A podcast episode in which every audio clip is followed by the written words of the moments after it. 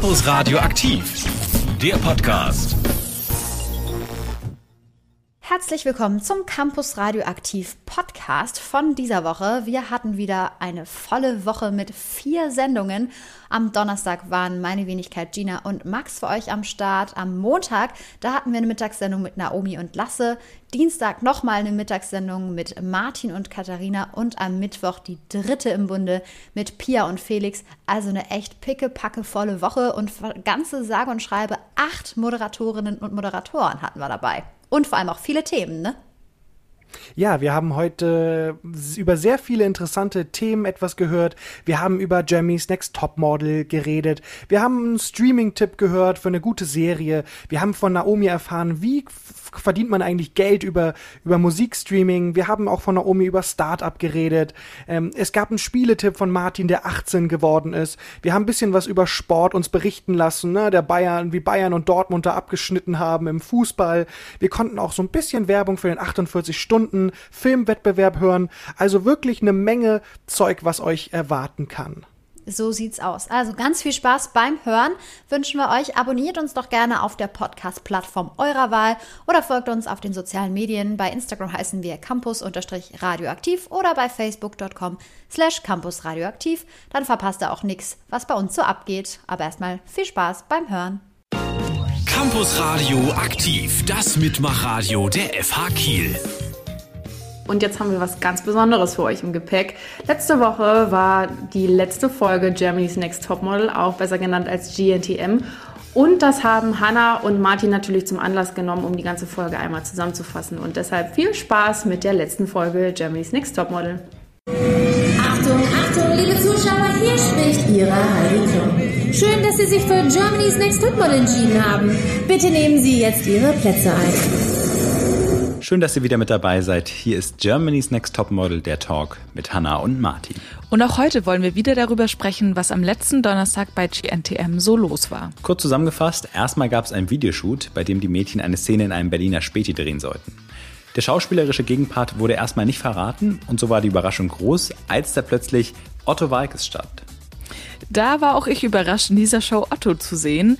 Außerdem wurden fünf Mädchen zu einem Casting von dem GNTM-Sponsor Opel eingeladen.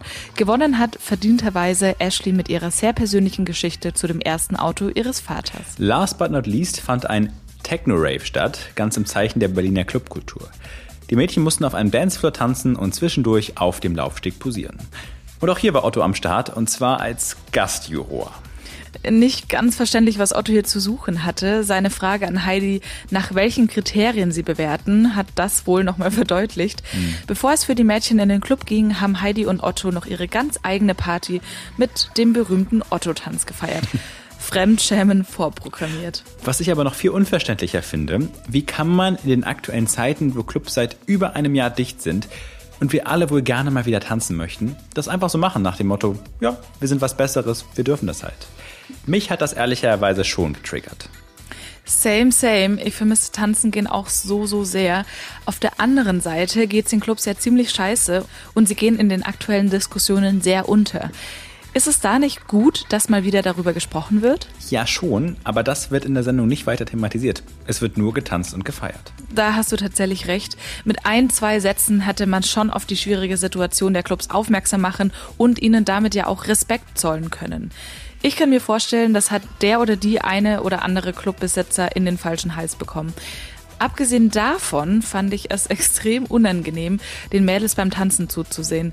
Das alles wirkte etwas gestellt und letztendlich hat davon auch anscheinend niemand jemals zu Techno gefeiert. Wie seht ihr das? Was hätte man da besser machen können und wie steht ihr allgemein zu Germany's Next Topmodel? Schreibt uns gerne bei Facebook oder bei Instagram. Und damit sagen wir Tschüss, bis nächste Woche. Macht's gut. Achso, und zum Schluss gibt es natürlich wieder die Zitat-Highlights der letzten Sendung, präsentiert von unserem lieben Olli. Also, ich war die ganze Zeit so, wow, wow, wow, also eigener DJ, wie so Vips, also nicht wie die Vips, sondern wie die Vips von den Vips. Anna. Wodka? Nicht auf Eis. Bei uns trinkt man Wodka mit eingelegten Gurken. Dascha. Euphorie ist nicht immer nur Freuen. Ja, die genaue Definition von Euphorie weiß ich jetzt auch nicht. Elisa. Ich hatte in meinem Leben auch zweimal Pech mit Frauen. Die erste ist mir weggelaufen, die zweite ist geblieben. Otto.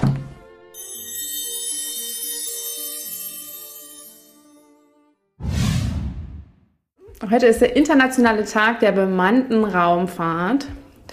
Und es ist der Gedenktag an den ersten bemannten Flug in das Weltall, der durch Juri Gagarin am 12.04.1961 durchgeführt wurde mit dem Raumschiff Woodstock. Ah, das, Woodstock 1, das ist nicht zu, äh, ver, nicht zu vernachlässigen. Der Tag wurde übrigens grundsätzlich nur als Feiertag in Russland und der Sowjetunion gefeiert. Hm. Und äh, seit dem 7.04 ist der internationale Tag der bemannten Raumfahrt ähm, festgelegt worden. Es war 2011 im Übrigen, 7.4.2011 wurde das Ganze dann nämlich durch die Generalversammlung der Vereinten Nationen als internationaler Tag der bemannten Raumfahrt festgelegt. Vorher wurde das, wie gesagt, eben nur in Russland und der Sowjetunion gefeiert. Aber man dachte sich eigentlich, es ist ein schöner Tag zum Feiern und deswegen ist das Ganze international geworden. Ist ja auch irgendwie eine weltweite Geschichte. Äh, die neueste Nachricht in dem Bereich ist nämlich aus den Vereinigten Arabischen Emiraten. Dort wird momentan die allererste Frau zur Astronautin ausgebildet. Auf jeden Fall eine Meldung wert, würde ich sagen. Und, äh, auch, würde ich auch sagen. Ja, wichtig, dass, das, äh, dass da was passiert in dem Bereich.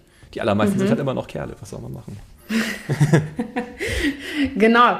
Ähm, Nura Al-Matouchi, ich hoffe, ich habe den Namen jetzt richtig ausgesprochen, wurde nämlich mit einem weiteren Kollegen aus mehr als 4000 Bewerberinnen ausgewählt, ausgewählt und darf jetzt äh, lernen, wie man eine Astronautin wird. Auf jeden Fall ein toller Schritt auch für die Arabischen Emirate, würde ich sagen. Ja, würde ich auf jeden Fall auch sagen. Der umstrittene emiratische Vizepräsident und Emir von Dubai übrigens, äh, Scheich Mohammed bin Rashid Al Maktoum, schrieb auf Twitter dazu, wir zählen darauf, dass sie den Namen der Emirate in den Himmel heben. Die Emirate wollen hiermit auch ihr Image verbessern. Jetzt ist die Frage, ob das klappt, aber wir wünschen auf jeden Fall alles Gute und ich finde, es ist ein richtiger Ansatz. Würde ich auch sagen. Wir, wir gucken mal, was die Arabischen Emirate da so, so draus zaubern können. Bislang ist das Land ja immer noch so ein bisschen, naja, da ziehen jetzt die ganzen Influencer hin, ne? Ja. Gucken wir mal, was daraus wird. Vielleicht verbessert es ja wirklich ein bisschen das Image. Ja, ich, war, ich hoffe auf jeden Fall, man kann den ja zumindest zugutehalten, dass sie an Reform einiges versuchen, auch wenn es mehr als genug Baustellen da noch gibt. Wir müssen jetzt leider zu einem etwas traurigeren Thema kommen. Ich habe letzte Woche drei Push-Nachrichten gleichzeitig auf mein Handy bekommen und dachte so, hm, irgendwie ist das komisch. Und dann habe ich mal drauf geguckt und da stand dort, dass Prinz Philipp leider gestorben ist. Der Mann der Queen ist mit 99 Jahren auf dem Schloss Windsor friedlich eingeschlafen, so meldet das das Königshaus. Ja, vorher wurde er noch am Herzen operiert und eigentlich war er schon wieder wohlauf danach und kehrte sogar ins Schloss zurück. Hm, aber leider, leider ähm, sollte es nicht sein, der Mann sollte nicht mehr 100 Jahre alt werden. Und er blickt, oder die Queen blickt mit ihm zurück auf 70 Jahre Monarchie. Also von 1947 bis 2017 hat, Prin hat der Prinz in jedem Fall der Monarchie gedient und war natürlich dann auch 70 Jahre mit seiner Queen verheiratet. Also das ist schon, schon lange. Ja, und das nehmen wir jetzt mal zum Anlass, um ein paar Fakten darzubringen, von denen ihr vielleicht noch nicht wusstet, dass sie existieren. Ich wusste zum Beispiel nicht, dass er in Korfu geboren wurde und äh, dass als Sohn des Prinzen Andreas von Griechenland und Dänemark und Prinzessin Alice oder Alice, Alice von Battenberg. Ich glaube Alice ist hier eingegangen. Das ist richtig. Ja, wusste ich zum Beispiel auch überhaupt nicht. Ich dachte, das wäre äh, ein Brite gewesen. War er aber scheinbar gar nicht. Und er soll oder war der König der Fauxpas gewesen sein. Also er soll des Öfteren in das ein oder andere Fettnäpfchen getreten sein und zu unpassenden Zeitpunkten Unpassendes gesagt haben. Ja, legendär ist ja einmal, äh, dass er einmal sagte, Londons Problem sind die Touristen, sie verstopfen die Straßen. Wenn wir den Tourismus stoppen könnten, könnten wir die Staus verhindern. Ja, wunderbar. Oder ist es eine unglaubliche Platzverschwendung während der Eröffnung der britischen Botschaft in Berlin im Juli 2000? oder mhm. Einen habe ich noch. Oder guten Tag, Herr Reichskanzler als Begrüßung des damaligen Bundeskanzlers Helmut Kohl auf der Hannover Messe. Und man kann ihm jetzt nicht vorwerfen, ja, ist der Brite, der kann das nicht besser wissen oder so. Naja, der Typ, der sprach fließend Deutsch und er wusste schon ziemlich genau, was er da gesagt hat, glaube ich. Auf jeden Fall, als ich das auch gelesen habe, sehr, sehr lustig mit dem, mit dem guten Tag, Herr Reichskanzler, fand ich super. Naja, auf jeden Fall. Prinz Harry wird auch an der Beerdigung teilnehmen. Seine Frau Meghan bleibt allerdings aus gesundheitlichen Gründen in den USA. Die erwartet ja auch gerade ihr zweites Kind und durfte deshalb nicht mit einreisen. Aber vielleicht ist das gar nicht mal so verkehrt. Vielleicht nähern sich Harry und äh, der William wieder an. Zwischen den beiden gibt es ja so ein bisschen, bisschen eine Spannung, würde ich mal sagen. Nicht zuletzt auch durch das Interview mit Oprah Winfrey, ja, ich wo Meghan und Fall, Harry Ja, das, hm? äh, da haben sie sich ganz schön äh, aufeinander ausgekotzt sozusagen. Mhm. Ich würde ihnen auf jeden Fall wünschen, dass sie sich wieder ein bisschen zusammenraufen können. Immerhin ist es dann doch irgendwie Familie und naja. Die Trauerfeier auf jeden Fall wird am 17. April stattfinden und hier in Deutschland tatsächlich auch live übertragen ab 15 Uhr von RTL. Und äh, ja, Hochzeiten schaue ich mir zwar ganz gerne mal an, aber Trauerfeier sind jetzt nicht so ganz mein Fall. Wie sieht es da bei dir aus?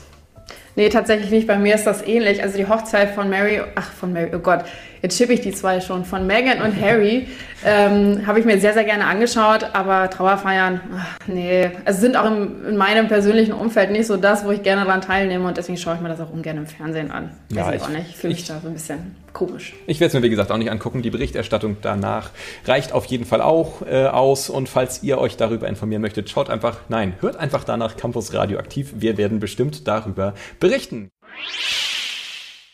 Und wir haben ja gerade schon drüber gesprochen, es gibt ja so einiges, was man spenden kann. Geld, Blut, Plasma. Und unsere liebe Gina, die hat was etwas Ungewöhnlicheres gespendet. Ja, ähm, hast du eine Idee, was es sein könnte, Katharina? Was, hm. was könnte es sein? Irgendeine Idee? Also ich weiß es auch nicht so genau. Ich würde vorschlagen, wir, wir fragen einfach mal selbst nach bei Gina. Die hat nämlich eine kleine Reportage gemacht und die berichtet uns jetzt, was sie jetzt in Wirklichkeit na, gespendet hat. Hallo ihr Lieben, ich stehe hier an der Straße vor der Friseurin meines Vertrauens und habe ein bisschen Bammel. Ich lasse nämlich gleich eine ganze Ecke meiner langen blonden Haare abschneiden.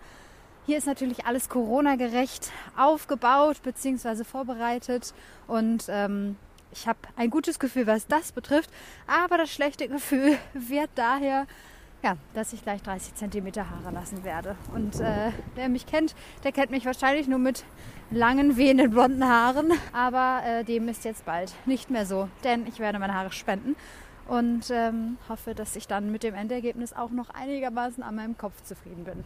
Wir sind auf jeden Fall gespannt und ich gehe jetzt erstmal rein.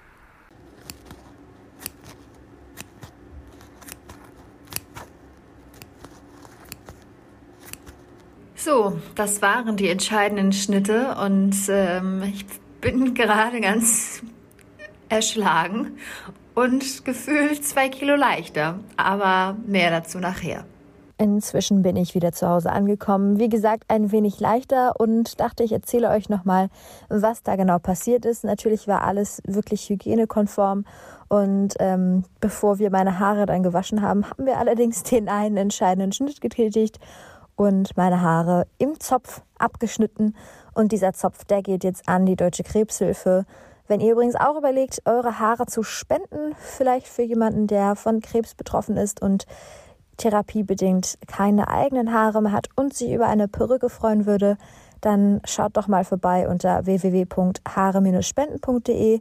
Auch da habe ich oder werde ich meine Haare hinschicken. Noch liegen sie hier bei mir auf dem Schreibtisch, aber die werden jetzt fix verpackt und gehen dann ab in die Post.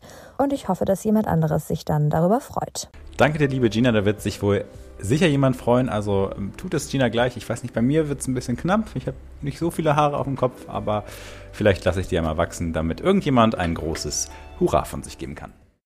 Schön, dass ihr mit dabei seid. Und ja, wir müssen es einfach sagen, wir haben seit einem Jahr Corona. Lockdowns, einen nach dem anderen und in der Zeit ist ja viel passiert. Es gibt ehrlich gesagt Wörter, die ich vorher nicht kannte und die ich jetzt erst so langsam in meinen Sprachgebrauch aufgenommen habe. Äh, kein Wunder, gibt ja auch einige, die das so gemacht haben. Wir sind ja schließlich auch 80 Millionen Hobby-VirologInnen. Ähm, Katharina, du hast dich damit ein bisschen auseinandergesetzt. Glaubst du, dass Corona unsere Sprache verändert hat? Ja, doch, das kann man schon sagen. Mhm. Durch neue Situationen entstehen ja auch neue Wörter für mhm. den Sprachgebrauch. Mhm. Es gibt Wörter, die auch sehr oft verwendet werden ja. und daher natürlich in aller Munde sind. Zum Beispiel? Äh, mir fällt zum Beispiel ein Homeoffice. Homeoffice, ja. ja. Genau, also ich sitze hier heute zu Hause und ähm, bei meinen Haustieren mhm. auf, und darf an der Sendung jetzt teilnehmen. Ich finde das eigentlich ziemlich gut. Mhm. Also auch gut. Ja. Ähm, es gibt aber auch neue sprachliche Muster, mhm. ähm, die eine besondere Situation auch präsentieren können. Mhm. Zum Beispiel kann man neu unter Klopapier eine Art Notfallversorgung auch verstehen. Hier kann das Wort Klopapier sozusagen auch eine neue Bedeutung bekommen, also ja, eine neue Semantik. Ja, ich, ich merke schon, dadurch, dass man am Anfang der Pandemie alle Klopapier bekommen haben, ist da irgendwie eine neue Bedeutung drin. Also irgendwie, ja. Äh, Klopapier ist ja schon eine gute Investition, Also kann man schon gebrauchen, ehrlich gesagt. Es ist immer gut, äh, von was zu Hause zu haben. Oder wie siehst du das? Ja, schon. Also es ist ja nicht verkehrt, was im Haushalt zu haben, aber man sollte darauf achten, dass es nicht in Hamsteritis ausartet. Hamsteritis? ja, äh, Hamstern kennt man ja schon länger. Mhm. Und äh, zu Corona-Zeiten ist eben die Hamsteritis auch ausgebrochen. Ja. Glaubst du, dass der Corona, Corona, Corinna, Corinna, glaubst du, dass der Corinna-Wortschatz uns noch lange erhalten bleibt? Äh, ja, ich denke schon. Ähm, mhm. Einige Wörter werden uns schon in, länger in Erinnerung, also begleiten auch. Mhm.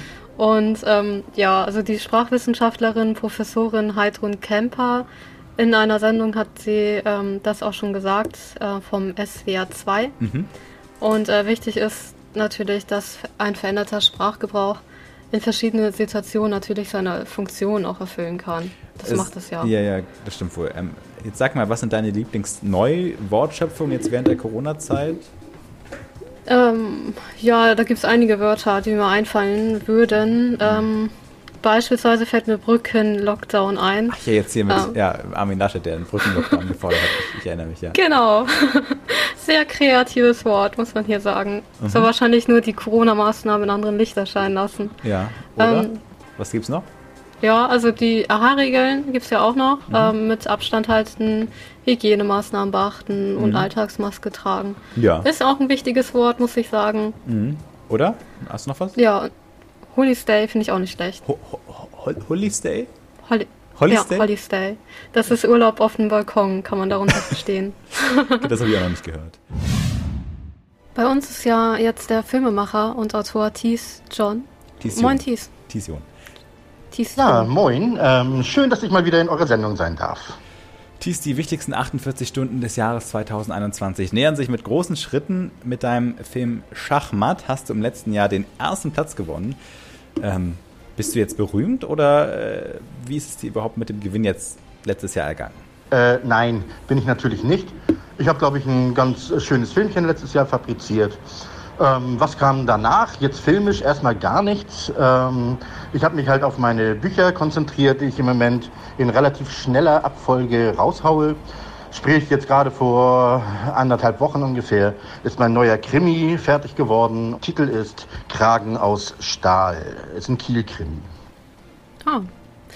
Ähm, bist du denn in diesem Jahr wieder mit dabei? Na, selbstverständlich mache ich in diesem Jahr auch wieder mit. Ähm, Wäre ja auch blöd, wenn irgendwie derjenige, der einmal gewonnen hat, dort äh, beim nächsten Mal dann äh, sagt, nö, ich lehne mich jetzt zurück und guck mal, was die anderen so fabrizieren.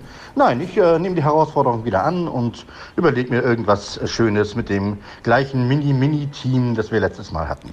Ich habe letztes Jahr auch das erste Mal mitgemacht und ich muss sagen, ich fand es wirklich herausfordernd, dass man so wenig Zeit hat.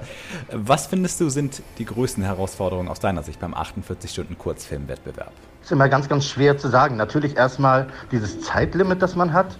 Dazu kommt noch, dass ich selbst gar nicht äh, über Kamera-Equipment verfüge. Sprich, ich muss, wenn ich denn irgendwas haben möchte, an Licht, an Ton, all diesen ganzen Geschichten. Ähm, dann muss ich mich äh, darum kümmern, dass ich das irgendwoher organisiert bekomme und dann eben auch für die Zeit, die uns zur Verfügung steht, ähm, benutzen kann. Du bist ja auch ein schon ein alter Hase. Wenn du schon jemanden überzeugen solltest, sich jetzt unbedingt für den Kurzfilmwettbewerb anzumelden, was würdest du denn ihm oder ihr sagen, warum man unbedingt denn dabei sein soll? Die Kürze der Zeit ist natürlich das Ausschlaggebende, denn Kurzfilme kann man natürlich übers Jahr hinweg ganz, ganz viele produzieren, wenn man Lust dazu hat. Aber gerade unter Zeitdruck zu arbeiten, ist natürlich eine besondere Herausforderung und in meinen Augen fördert das auch unglaublich die Kreativität.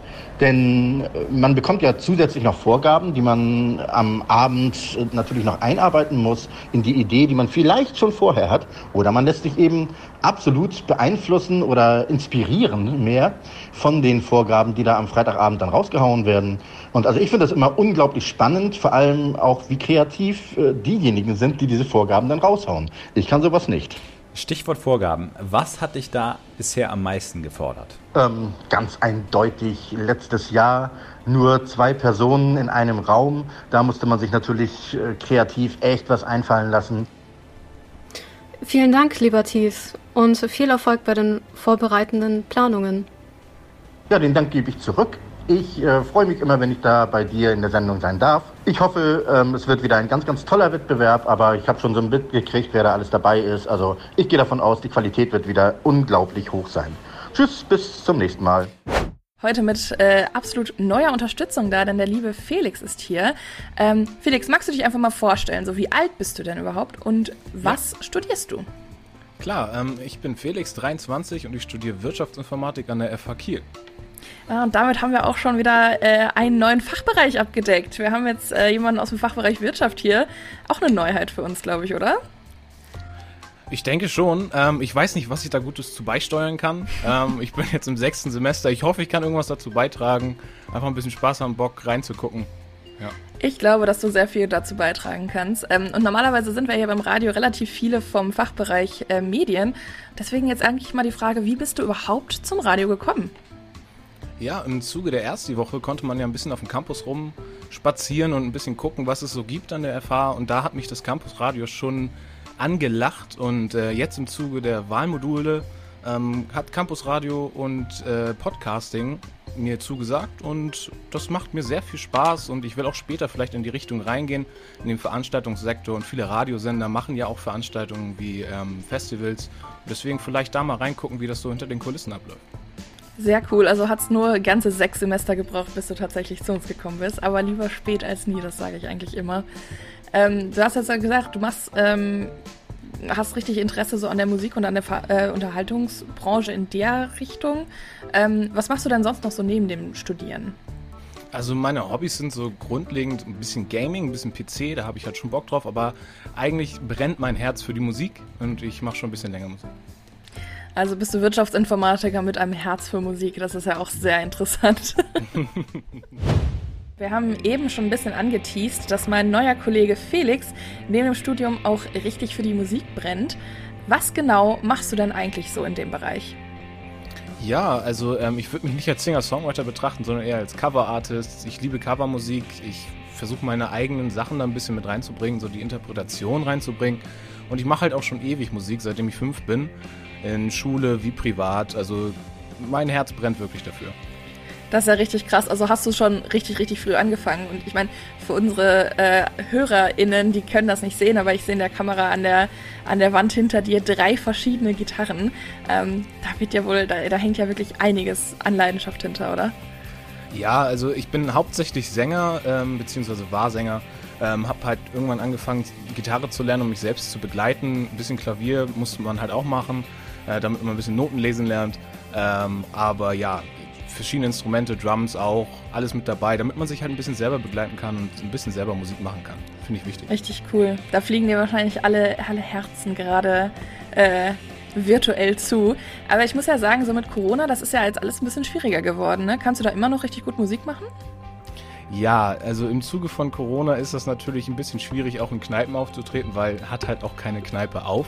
Aber äh, was ich nur jedem raten kann, der Bock auf Musik hat und auch im privaten Bereich irgendwie versuchen will, sich musikalisch auszuleben, versucht es einfach. Holt euch eine Gitarre ran und besorgt euch ein günstiges Mikro. Ich habe auch nicht viel Kohle.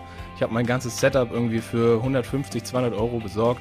Ähm, besorgt euch ein vernünftiges Mikrofon, ein kleines Programm gibt es kostenlos im Netz und dann nehmt euch mal auf, versucht ein bisschen Drums runterzulegen und einfach ein bisschen damit rumzuspielen. Ich glaube, wenn man darauf Bock hat und wenn man da ein bisschen ein Fable für hat, dann dann macht das schon echt viel Spaß. Also mir macht es sehr viel Spaß.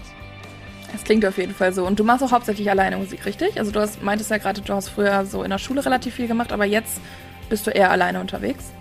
Ja, also ich hatte halt in der Schule so eine Schulband, äh, halt nicht so, so, so ein Chor oder sowas, sondern halt wirklich mit äh, Gitarren, Bass und Schlagzeug und sowas und ich halt als Frontsänger. Wir haben uns dann irgendwann abgespalten und haben gesagt, wir wollen Privatmusik machen sind dann halt in Kneipen aufgetreten oder halt auch in Eutin oder Malente auf äh, der Gartenschau oder auf Dorffäten. Also wir hatten schon ein relativ großes Publikum. Es war echt cool, also auch dann danach mit den Leuten zu schnacken. Ähm, aber mittlerweile ist es halt wirklich nur noch alleine, weil erstens kann man die Leute nicht sehen, sie sind auch weggezogen. Und da ist halt so ein kleines Home-Studio, würde ich das jetzt nennen, die beste Alternative, um sich da ein bisschen selbst zu verwirklichen und einfach auch ein bisschen Spaß zu haben, sich abzulenken von der ganzen Sache, die draußen passiert. Ne? Man muss ja auch irgendwie gucken, aber so bis, also ich freue mich schon drauf, wenn das wieder losgeht und wieder anrennt, dass man da vielleicht sagen kann, man findet wieder Leute, mit denen man musizieren kann. Ich meine, das gehört ja auch ein bisschen dazu, ne? Dieses gesellschaftliche, bisschen miteinander schnacken über Musik und dann halt auch musizieren, ist halt ganz cool, ne? Ich weiß von Pia, dass sie True Crime liebt und ähm, auch die einzigen Podcasts, die sie so hört, haben mit Mord und Totschlag zu tun. Und ich weiß, die beiden Damen, die hinter einem deiner Lieblingspodcasts stehen, Mord auf Ex, ähm, haben vor kurzem etwas anderes gemacht. Kannst du uns da was drüber erzählen? Ja, auf jeden Fall. Ähm, also nicht, dass jetzt irgendwer denkt, ich bin total komisch. Das ist ganz normal, dass man auf True Crime steht. Also wirklich. Aber bei Recherchen für einen neuen Fall haben ähm, die beiden Damen, die eben hinter Mord of X stecken, äh, und das sind Lynn und Leonie, ähm, einen Fall entdeckt, den sie halt eigentlich vorstellen wollten und dann aber gemerkt haben, na, da müssen wir vielleicht doch mal anders her sein. Und zwar ist das ein Fall aus dem Jahr 2010 aus Deutschland. Ähm, das Ganze ist in äh, Babenhausen passiert. Und da wurde ein Mann angeklagt, nämlich der Andreas Daso, seinen Nachbarn Herrn Toll und dessen Frau erschossen zu haben und auch auf die erwachsene behinderte Tochter äh, geschossen zu haben. Die hat den äh, Angriff allerdings knapp überlegt, überlebt und das Motiv laut Polizei ähm, sei, dass Andreas Daso jahrelang massiv unter Ruhestörungen der Nachbarn gelitten hat und es wurde dann eben ermittelt und Andreas Dase wurde aufgrund einiger Indizien zu lebenslanger Haft mit besonderer Schwere der Schuld wegen zweifachem Mordes und einfachem versuchten Mordes verurteilt. Ja, das klingt ja erstmal nach einem soliden, heftigen Urteil, wobei das Motiv ja echt urdeutsch ist. Also jemand hat aufgrund einer Ruhestörung eine komplette Familie umgebracht? Ja, das Motiv ist eine Sache, aber viel spannender ist eigentlich die Tatsache, dass der Verurteilte und auch sein komplettes Umfeld, also seine Familie, seine Freunde und auch andere Nachbarn von seiner Unschuld absolut überzeugt sind und diese eben auch beteuern. Und Lynn Schütze und Leonie Bartsch haben äh, sich über ein Jahr lang mit unglaublich vielen Zeuginnen ähm, und eben auch Zeugen beschäftigt und die befragt. Ähm, und eben auch mit solchen, die noch nie ausgesagt haben, auch nicht vor der Polizei oder vor Gericht. Und alles, was sie eben rausgefunden haben, haben sie in einer sehr spannenden, investigativen Reportage festgehalten. Das Besondere daran ist, dass das Ganze eben aufgenommen worden ist und es gibt auch or originale Gespräche, die man hören kann, auch aus ähm, Verhören ähm, mit Zeuginnen, auch von damals. Das Ganze kann man sich kostenfrei auf FIO anhören, das heißt also auf For, years, for Your Ears Only. Das ist eine App, äh, muss man sich nicht für anmelden, muss man für kein Geld bezahlen. Das Ganze ist eben kostenfrei. Es sind insgesamt fünf Folgen, die jeweils über eine Stunde gehen und das ist extrem aufschlussreich. Ich möchte auf gar keinen Fall spoilern, aber es gab beim Hören wirklich einen Plot-Twist nach dem anderen. Es ist extrem spannend ähm, und im Endeffekt versuchen sie eben rauszufinden, ob die Verurteilung damals rechtens war oder eben nicht ganz so rechtens. Heute ist der 14. April. Und heute ist der International Day of Pink. Äh, das Ganze unter dem Motto Level Up the Love, let's say Game Over to Cyberbullying. Ganz genau. Gestartet ist das Ganze im Jahr 2007 in Neuschottland. Damals ist nämlich ein Junge am ersten Schultag in einem rosa Shirt in die Schule gekommen und wurde daraufhin ziemlich doll gehänselt und eben auch als homosexuell bezeichnet. Und das haben ein paar Mitschüler aus den höheren Klassen mitbekommen und sind daraufhin zu einem nahegelegenen Discounter gegangen und haben einen ganzen Haufen rosa Shirts besorgt und in der Schule verteilt. So sollte eben ein Zeichen gesetzt werden und ein See aus Rosa entstehen. Ähm, und nach nach dieser Aktion wurde dieser Tag eben gegen Mobbing und insbesondere gegen Cybermobbing ins Leben gerufen. Und die Organisation, die dahinter steht, die möchte sich eben dafür einsetzen, eine diversere und auch eine inklusivere Welt zu erschaffen. So, die möchten das, das eben irgendwie hinbekommen, dass die Jugendlichen diese sozialen Standards irgendwie kritisch hinterfragen und ähm, möchten auch besonders Mobbing gegen Mitglieder der 2S LGBTQIA Plus Community unterbinden und dementsprechend äh, wurde eben dieser Tag ins Leben gerufen.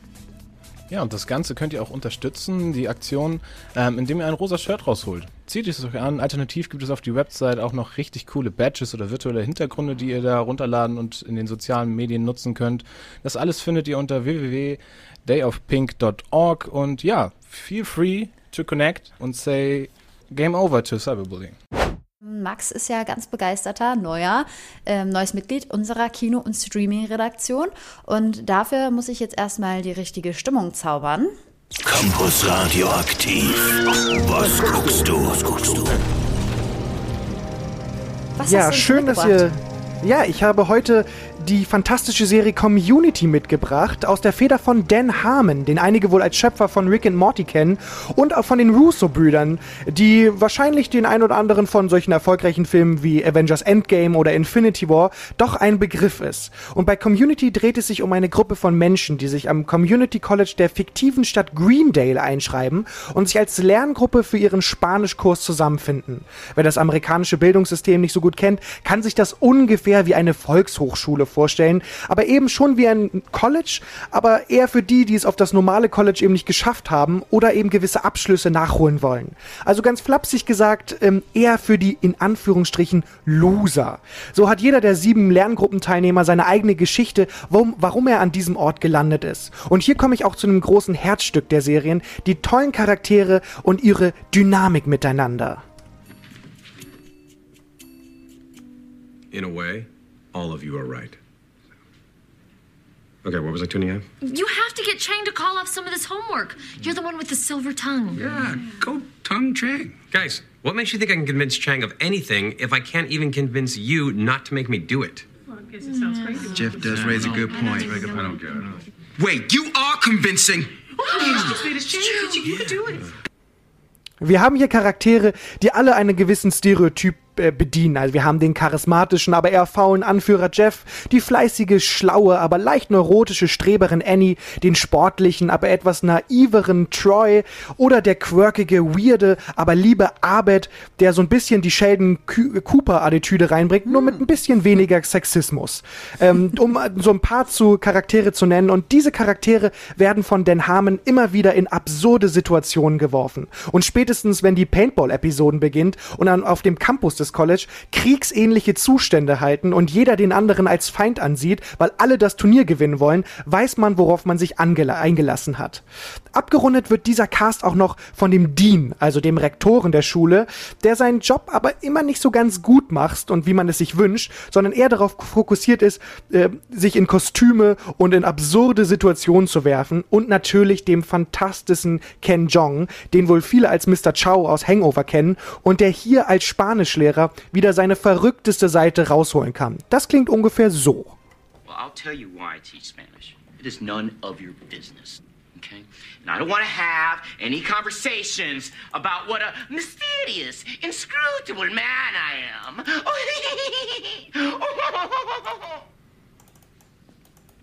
I am a Spanish genius. In Espanol, my nickname is El Tigre Chino.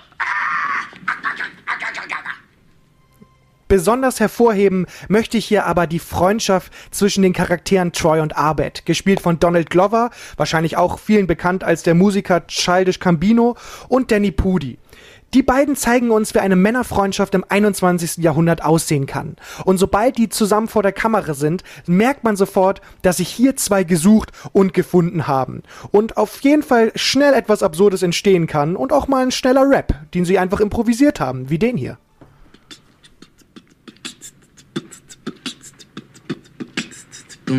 ¿Dónde está la biblioteca? Me llamo T-Bone, la araña discoteca. Discoteca, muñeca, la biblioteca. Es el bigote grande, pero manteca. Manteca, bigote, gigante, pequeño, cabeza es nieve, cerveza es bueno. Buenos días, me gustas papas frías. Bigote de la cabra, es Cameron Díaz.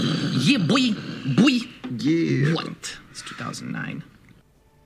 Ihr merkt also, Spanisch ist hier auf jeden Fall auch noch mit drin. Und Community ist eine von NBC produzierte Serie, die von 2009 bis 2015 in sechs Staffeln produziert wurde und im Moment auch auf Netflix zu sehen ist. Jeder, der also auf vielseitigen Humor und absurde Situationen steht, wird diese Serie lieben. Und deswegen lege ich sie euch Herzen, äh, warmen Herzens, lege ich sie euch nahe, sie euch auf jeden Fall anzugucken. Ja, klingt auf jeden Fall richtig, richtig cool, als wäre das was, wo man wirklich richtig dolle lachen kann. Hm, Das ist vielleicht auch was, wo ich mal reinhören werde. Also vielen, vielen Dank, Max, für den Kinotipp oder den Streaming-Tipp in dem Fall, ja. Da muss ich mich immer noch dran gewöhnen.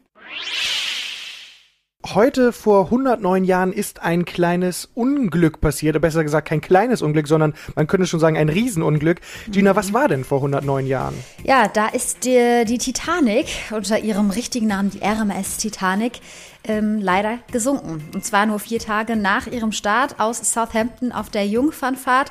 Ich glaube, es gibt äh, niemanden von euch da draußen, der die Geschichte dieses Kreuzfahrtschiffs nicht kennt.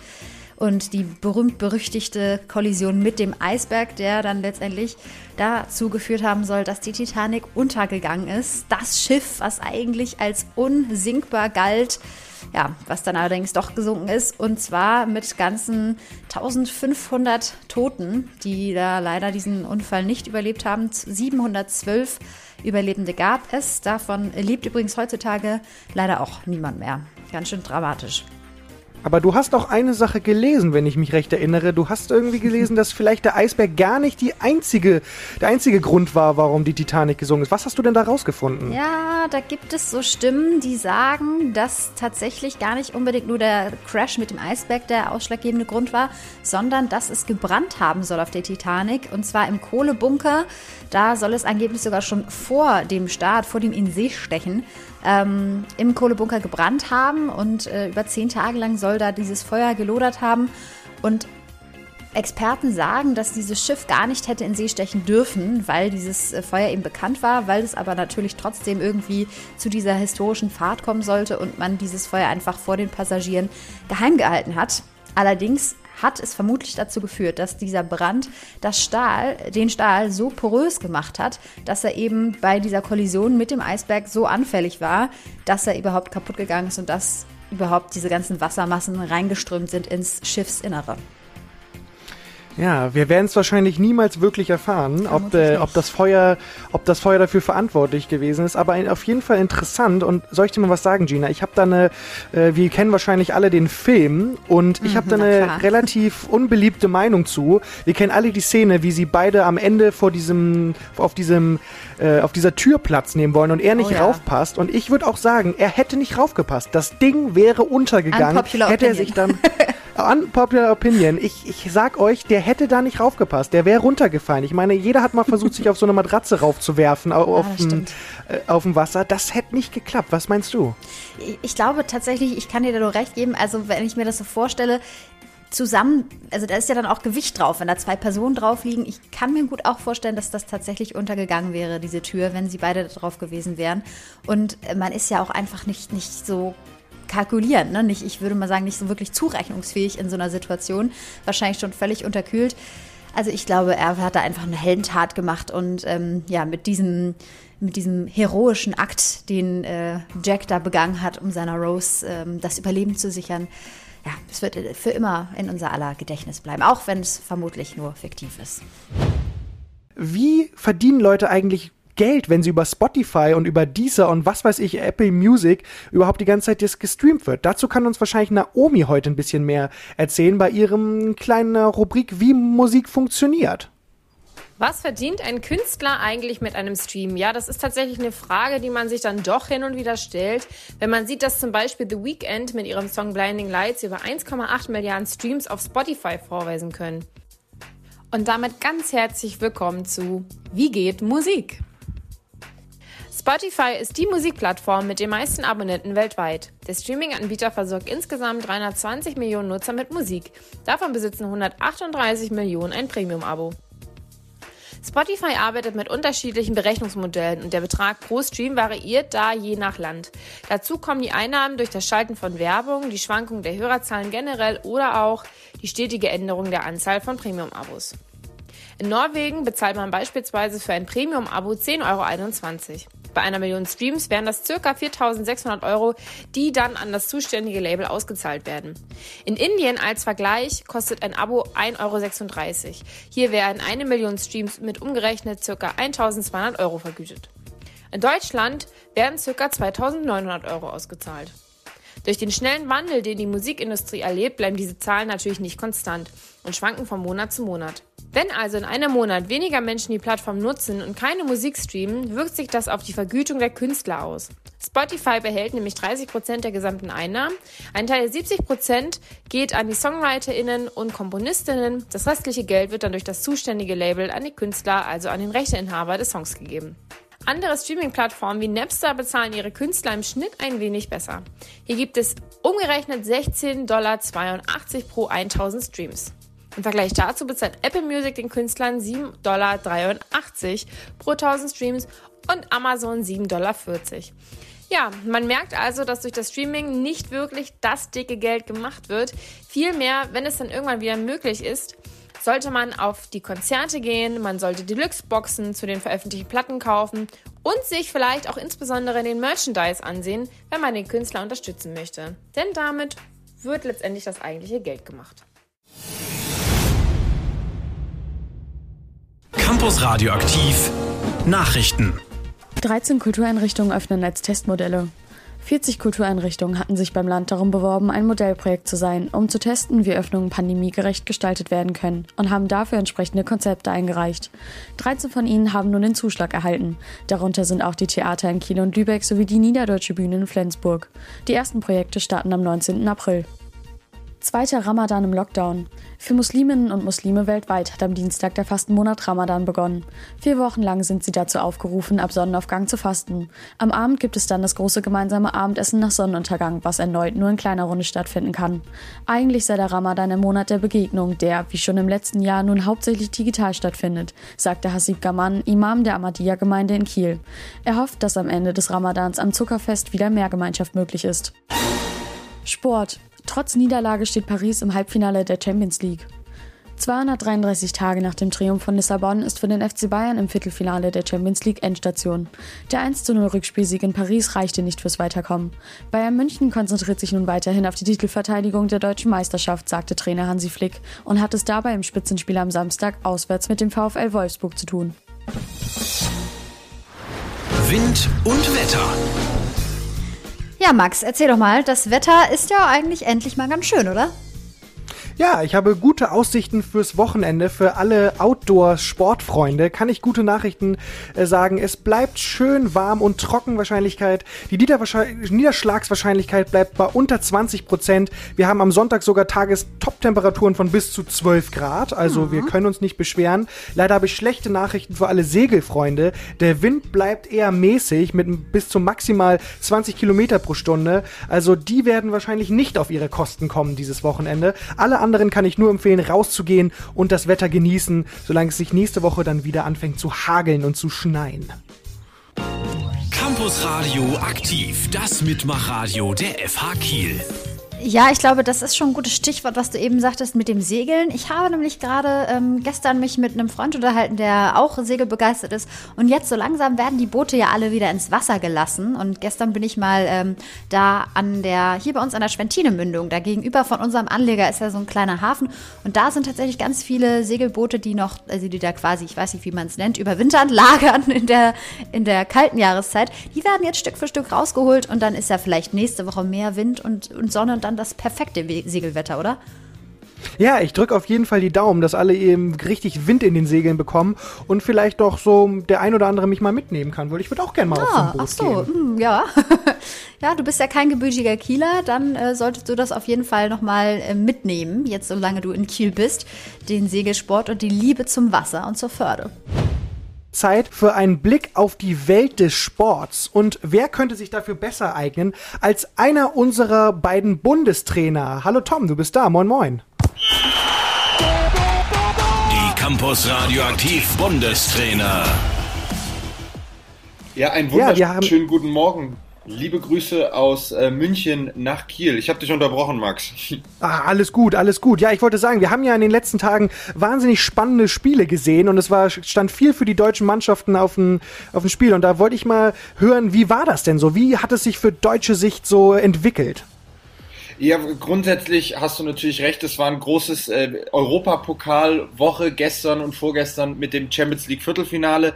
Aus deutscher Sicht leider eben nicht so erfolgreich. Beide deutsche Vertreter, sowohl Borussia Dortmund als auch der FC Bayern München, sind rausgeflogen. Borussia Dortmund verlor jeweils zweimal unglücklich 1 zu 2 gegen Manchester City. Ähm, war so ein bisschen zu erwarten. Manchester City, englischer Topverein natürlich mit Startrainer Pep Guardiola, Spitzenreiter in der Premier League.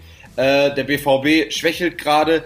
Gestern sah es tatsächlich die erste halbe Stunde ganz gut aus. Dortmund ging relativ früh mit 1 zu 0 in Führung. Das hätte tatsächlich auch gereicht fürs Weiterkommen. Am Ende war City aber einfach ja, die bessere Mannschaft. Und Klasse besiegt dann halt eben auch den Willen, so ist es leider manchmal im Fußball. Äh, besonders tragisch das Ausscheiden von Champions League Titelverteidiger FC Bayern München, die sind gegen ähm, Paris Saint-Germain rausgeflogen, das Hinspiel ja 2 zu 3 verloren in der Allianz Arena. Und dann hat leider auch das 1 zu 0 in Frankreich, in Paris nicht gereicht. Durch Erik Maxim Choupo-Moting in der 40. Minute, der FC Bayern ist angelaufen, äh, relativ viel, konnte aber leider gegen den französischen Serienmeister dann nichts mehr ausrichten. Und so müssen die Bayern leider die Heimreise antreten. Es geht nicht mehr weiter in der Champions League. Ähm, die Halbfinals sehen dann wie folgt aus. Wir haben PSG Paris Saint-Germain gegen Manchester City. Wie man auf Twitter sagt, El Cashico. Da ist viel äh, finanzielle Stärke dahinter. Und das zweite Halbfinale Real Madrid gegen den FC Chelsea. Ja, beide hatten ja auch einen wirklichen Brocken vor sich. Ich meine, mit Man City und PSG sind das ja schon wirkliche Schwergewichte, wie du schon gesagt hast. Aber man hat ja auch Bayern als Titelverteidiger, hat man ja vielleicht doch etwas mehr erwartet, oder? Also war dann doch überraschender oder hat es dich nicht überrascht? Ähm, es war schon sehr überraschend. Wie gesagt, ähm, wer den Kommentaren von Karl-Heinz Rummenigge und Co. zugehört hat, der weiß, der FC Bayern München ist die beste Mannschaft der Welt. Sechs Titel geholt. Ähm, da konnte man schon mehr erwarten. Andererseits muss man natürlich auch sagen, dass der FC Bayern extrem verletzungsgeschwächt war. Ähm, zum einen natürlich Robert Lewandowski, der Weltfußballer, darf man nicht vergessen, ähm, ist ausgefallen. Leon Goretzka, der deutsche Nationalspieler, ausgefallen. Also der FC Bayern ging gefühlt schon auf dem letzten Zahnfleisch. Wenn man sich die Bank- und Auswechselspieler anguckt, äh, wurde das auch wieder gespiegelt. Ähm, zudem hat man da zum ersten Mal so richtig gemerkt, hm, vielleicht ist der Kader in der zweiten Reihe doch nicht so stark aufgestellt. Deswegen gibt es ja auch gerade relativ äh, viel Zoff zwischen Sportdirektor Sportdirektor Hassan Salihamidzic und vielleicht dem zukünftigen Bundestrainer Hansi Flick. Ähm, andererseits können sich die Bayern jetzt natürlich auf die deutsche Meisterschaft konzentrieren, die ja auch noch nicht durch ist. RB Leipzig macht weiter Druck. Am Wochenende haben die Bayern nur unentschieden gespielt, also Punkte liegen lassen. Ähm, da ist noch einiges an Spannung drin, aber klar, aus Sicht der Bayern-Fans, kein großer Titel dieses Jahr außer deutsche Meisterschaft. Im Pokal sind sie ja gegen Holstein Kiel schon rausgeflogen. Das stimmt, das war natürlich eine Sensation. Und ähm, kleiner Themenwechsel im Fußball. Wir wissen es alle, geht es um Geschwindigkeit, aber ich glaube, die Spieler auf dem Platz können nicht ganz so mithalten mit den Autos in der Formel 1. Und am Wochenende steht da ja der zweite Lauf des Jahres an. Was sagst du denn dazu? Ja, absolut richtig. Ähm, Rückkehr an alte Wirkungsstätte sozusagen. Es geht wieder nach Imola zum großen Preis der Emilia Romana. Langjährige Formel 1-Fans werden sich erinnern, das war doch mal der große Preis von San Marino. Ähm, es ist der zweite Lauf des Jahres. Äh, es wird interessant zu beobachten, da es eben erst der zweite Lauf ist. Ähm, wie geht es überhaupt aus? Wir sind noch relativ früh in der Saison, man hat sich noch nicht so richtig gefunden. Klar, Mercedes mal wieder dominant mit dem Sieg im ersten Rennen durch Lewis Hamilton, aber Red Bull ist auf dem aufsteigenden Ast. Max Verstappen und Sergio Perez konnten mit den Mercedes mithalten und äh, waren gerade in Bahrain auch teilweise schneller als die Mercedes. Von daher wird es interessant zu beobachten, ob Red Bull diesen Vorteil jetzt endlich dann auch in den Sieg ummünzen kann auf der Traditionsstrecke in Imola. Ähm, das Wochenende steht auch ganz klar im Zeichen vom Tod äh, von Prinz Philipp, dem Ehemann von Queen Elizabeth. Denkt man jetzt erstmal nicht so, aber die Formel 1 ist eine englische Sportart. Dementsprechend wurde auch das Training und das Qualifying tatsächlich verschoben, damit es keine Überschneidungen gibt zwischen äh, der Trauerfeier für Prinz Philipp, die ja live im Fernsehen übertragen wird, und dem Formel 1 Rennen, also relativ interessant. Ähm, und wir werden äh, gespannt sein, wie das dann so in Imola läuft. Imola ist eine sehr abwechslungsreiche Strecke, schwer zu überholen. Ähm, aber der Beste wird sich durchsetzen, wie das normalerweise immer so sein wird. Und was meinst du, wie stehen die deutschen Chancen? Puh, schwierig. Äh, da es ja nur zwei sind, äh, ich fange mal mit äh, Mick Schumacher an, äh, mit dem äh, Gina ja quasi indirekt so eine kleine äh, Beziehung hat. Gina ist ja lustigerweise mhm. nach der Schwester von äh, Mick benannt worden. Das wissen die wenigsten. Kleiner Funfact an der, an, am Rande. Ähm, der wird wahrscheinlich wieder im hinteren Teil des Feldes rumkrebsen, aber im Gegensatz zu seinen Teamkollegen hat er ja das erste Rennen beenden können. Ähm, für ihn gilt es an Erfahrung zu sammeln. Anders sieht es natürlich für Sebastian Vettel aus. Der ist viermaliger Weltmeister, der fährt bei Aston Martin. Ähm, schwaches Rennen in Bahrain, mal wieder ein Unfall gebaut. er sagt, er war nicht schuld, alle, alle anderen sagen, er war schuld. Ähm, das Auto ist im Prinzip da, das Paket ist da, um auch schon mal die Top 5 anzuvisieren. Von daher wäre es auch, glaube ich, mal Zeit, dass er relativ vorne wieder reinfährt, um auch seine Kritiker so ein bisschen ähm, zum Schweigen zu bringen. Es wird auf jeden Fall ein spannendes Rennen. Wenn alles gut läuft, ist einiges drin. Ähm, es ist Regen vorhergesagt für, äh, Sams äh, für Sonntag. Von daher äh, steht uns ein aufregendes Rennen bevor. Ja, wir drücken auf jeden Fall die Daumen. Ich danke dir, Tom, für deine, für deine Aussichten und für deine Meinung. Ähm, wir werden natürlich nächste Woche wieder von euch hören und dann werden wir erfahren, wie das Rennen denn ausgegangen ist. Ansonsten natürlich schaltet alle ein, schaltet, äh, guckt es euch an und ähm, das war's dann wieder mit dem Sportberichten. Ja, und jetzt haben wir einen ganz besonderen Tipp für euch, denn unser Spieletipp von Martin hat den 18., die 18. Folge wird volljährig. Uhu. Alles Gute für den Spieletipp. Ähm, endlich volljährig. Vielleicht können wir nächste Woche mal ein Bier zusammengehen, lieber Spieletipp. Und dann, ähm, aber natürlich alles Corona-konform. Warte, Mich warte. würde nat- Ich habe das Bier eingeschenkt gerade. Ah, sehr gut. Da freut sich der Spieletipp natürlich. Und dann würde ich mal sagen, wir hören mal rein, was Martin uns denn zum volljährig werden des Spieletipps mitgebracht hat. MB Spiele präsentiert. König, Dame, Bauer. Martins Brettspieletipp. Whisky brennen und Haggis essen, die Highlands und Loch Ness besuchen. Heute geht's in unserem Spieletipp nach Schottland.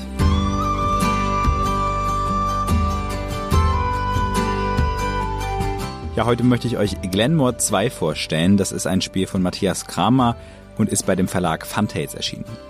Und zwar handelt es sich bei dem Spiel um ein sogenanntes Plättchenlegespiel. Das heißt, ihr habt ein Landschaftsgebiet, an das müsst ihr nach und nach verschiedene Landschaftsplättchen anlegen.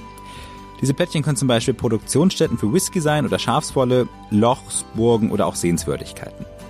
Im Verlauf des Spiels könnt ihr dann für verschiedene Sachen Siegpunkte sammeln, zum Beispiel indem ihr den Whisky dann wieder verkauft oder ihr nachher die meisten Sehenswürdigkeiten besitzt.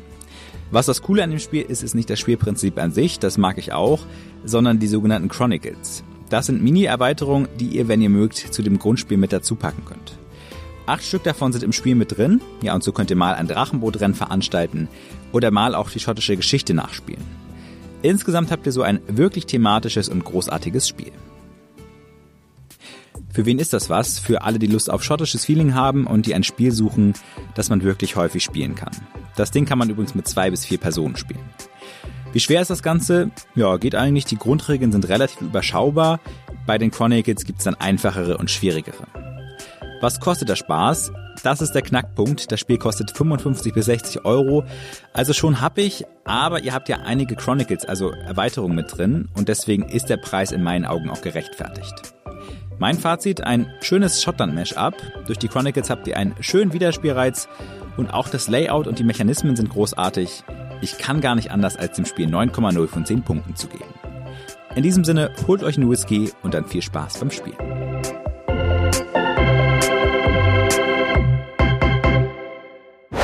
Und ich möchte dir an dieser Stelle noch mal eine kleine ähm, Entdeckung mitteilen. Ich habe nämlich gestern ein ähm, Format gesehen bei YouTube, eine Serie.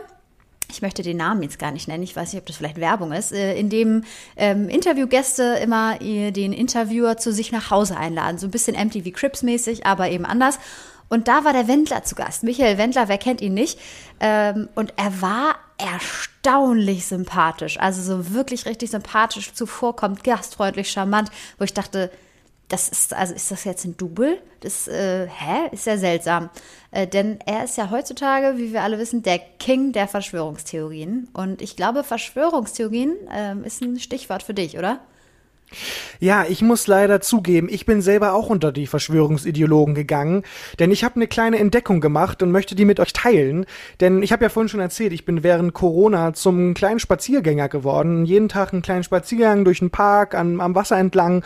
Und gerade wenn ich durch die Parks gehe, ist mir etwas aufgefallen. Und vielleicht geht es dem einen oder anderen auch so. Denn ich gehe da so lang und was sieht man denn vor allem in Parks? Leute, die Slacklines irgendwo aufhängen. Oh und ja. ich glaube nämlich, dass diese Leute, die die Slacklines irgendwo aufhängen, die ganze Zeit nur damit beschäftigt sind, diese blöden Lines aufzuhängen. Ich sehe nämlich fast nie irgendwelche Leute, die irgendwie auch mal darauf rumtanzen und mal auch rumbalancieren, sondern ich sehe die immer nur aufhängen.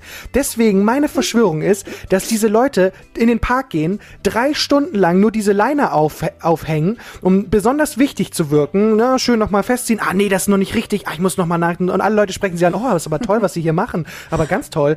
Und dann tanzen sie für zehn Minuten darauf rum und dann machen sie, ah, so Schweiß wegwischen. Ah, jetzt habe ich aber auch schon seit vier Stunden hier ordentlich was gemacht. Und dann hängen sie wieder drei Stunden diese Slackline ab und alle Leute sind wieder, oh, guck mal, was der hier wieder macht. Und ich habe noch nie wirklich jemanden gesehen, der da so eine Stunde wirklich dran, ähm, dran rum, rumhüpft. Und deswegen, ich weiß noch nicht, warum die das machen, aber ich habe das auf jeden Fall im Auge. Ich werde das genau im Auge behalten und hier auf weiter berichten, ob ich ähm, das weiter beobachte. Wenn natürlich Hast du schon eine Telegram-Gruppe?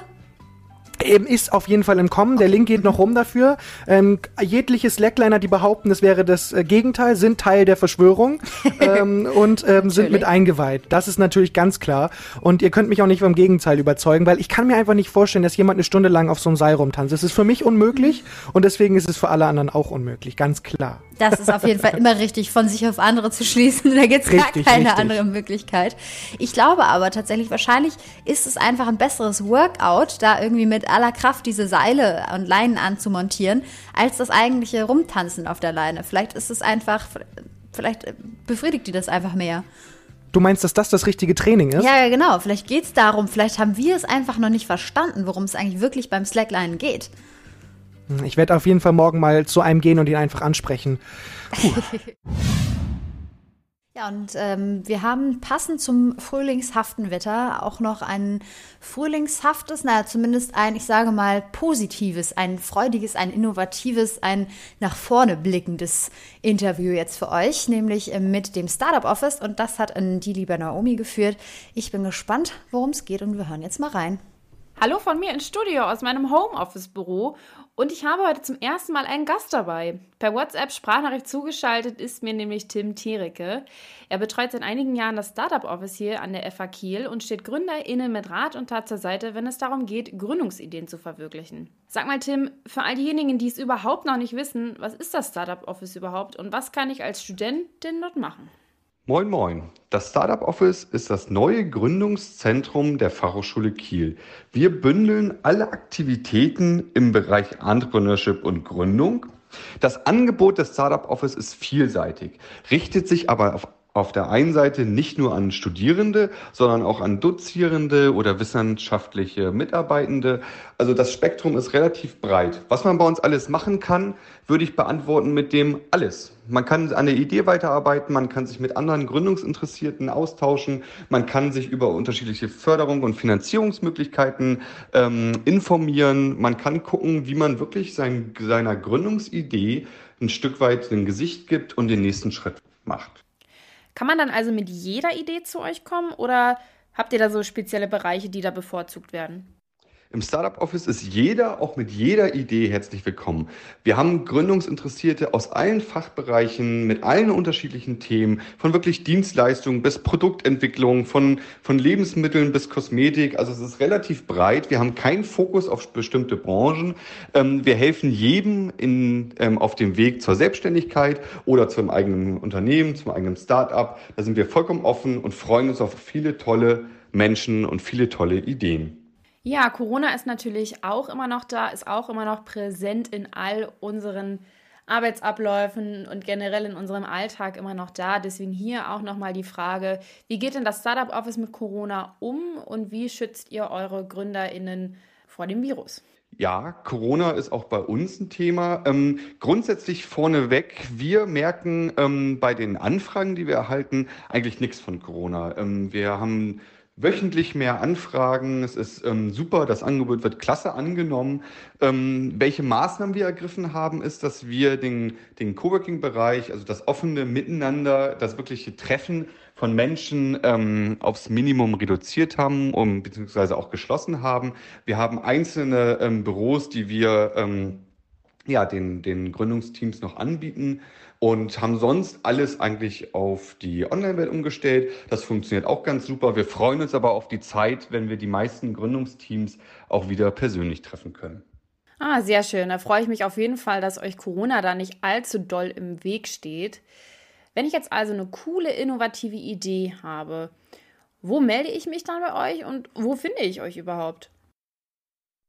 Ja, wenn man jetzt sagt, das klingt ja alles super und ich habe auch eine tolle Idee und würde ganz gern ähm, mal das Startup Office kennenlernen, dann ähm, ja, findet man uns auf dem Seefischmarkt. Also nicht direkt auf dem Campus, sondern gegenüber der Schwentine auf dem Seefischmarkt. Dort haben wir tolle Gebäude ähm, und aktuell sollte man sich vorher einmal anmelden. Da kann man ganz gerne ähm, an startup.office.fh-kiel www.de eine E-Mail schicken, ähm, dann, dann antworten wir darauf, vereinbaren Termine und kommen so in Kontakt. Man kann auf der Webseite der Fachhochschule gucken. Es gibt unterschiedliche Möglichkeiten, mit uns in Kontakt zu treten. Wir freuen uns über jede und jeden, der Interesse an dem Bereich Entrepreneurship hat. Auch wenn ihr keine Idee habt, vielleicht haben wir eine Gruppe, die ähm, jemanden suchen noch, dann können wir das so verknüpfen. Dementsprechend meldet euch gerne und wir finden auch eine individuelle Lösung für euch. Ja, vielen Dank dir, Tim, für deine Zeit und ich hoffe, wir konnten den einen oder anderen für die Möglichkeiten, die das Startup Office bietet, begeistern. Mich in jedem Fall. Ich bräuchte jetzt nur noch irgendeine coole Idee, mit der ich dorthin gehen könnte. Aber falls ihr da draußen eine habt, ihr habt es gehört, meldet euch im Startup Office, die helfen euch in allen Fragen und allen Belangen weiter. Campus Radio aktiv, der Podcast.